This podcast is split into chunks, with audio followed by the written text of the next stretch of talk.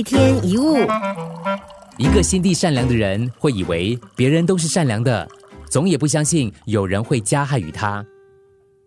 而敏感多疑的人往往会认为别人不怀好意，经常算计别人的人会以为别人也在算计他，常常说谎的人也会怀疑别人说的话。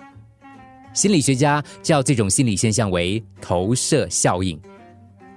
投射效应是我们倾向于按照自己是什么样的人来看待别人。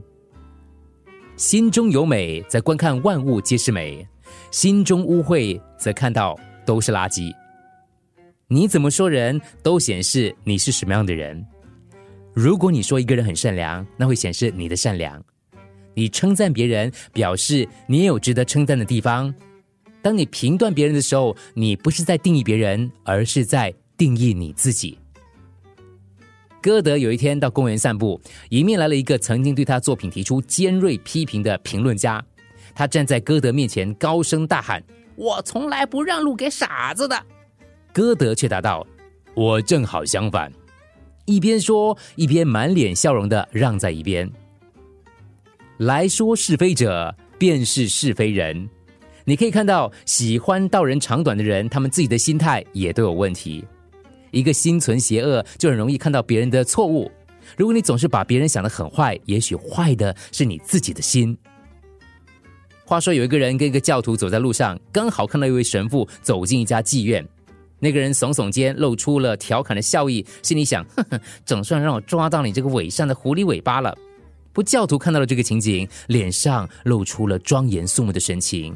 他骄傲的认为，他的教友临终的时候，即使是在妓院，神父也会义无反顾的进入为他祈祷。投射效应就让人认为自己有某种特性，别人也一定会跟自己相同，总以自己的观点去揣测别人的想法。我们说的“以小人之心夺君子之腹”，我们所看到别人的丑陋面，其实多数都是自己本性的投射。把这句话记得。你可以借此观察，下一次当你认识某一个人的时候，或者你看见某个人就立刻升起邪恶心的时候，把引起反感的事情写下来，要写的具体一点。比如说，他不诚实，他很自私，他喜欢占便宜，然后以此反省，看一看你自己是不是也有相似的地方。作家波顿他写过一个诗，蛮有趣的。我用批评的显微镜看哥哥，说。哥哥显得多么的粗糙啊！我用轻视的望远镜看哥哥，说：“哥哥多么的渺小啊！”然后我看真相的镜子，说：“我跟哥哥多么的相似啊！”把别人当成一面镜子，将使你从认定别人是怎样的人，转而认出原来自己是怎样的人。你对别人的批判也就会渐渐消失。有一句古老的法国谚语说：“如果你生气了，你其实是在对自己生气。”一天一物。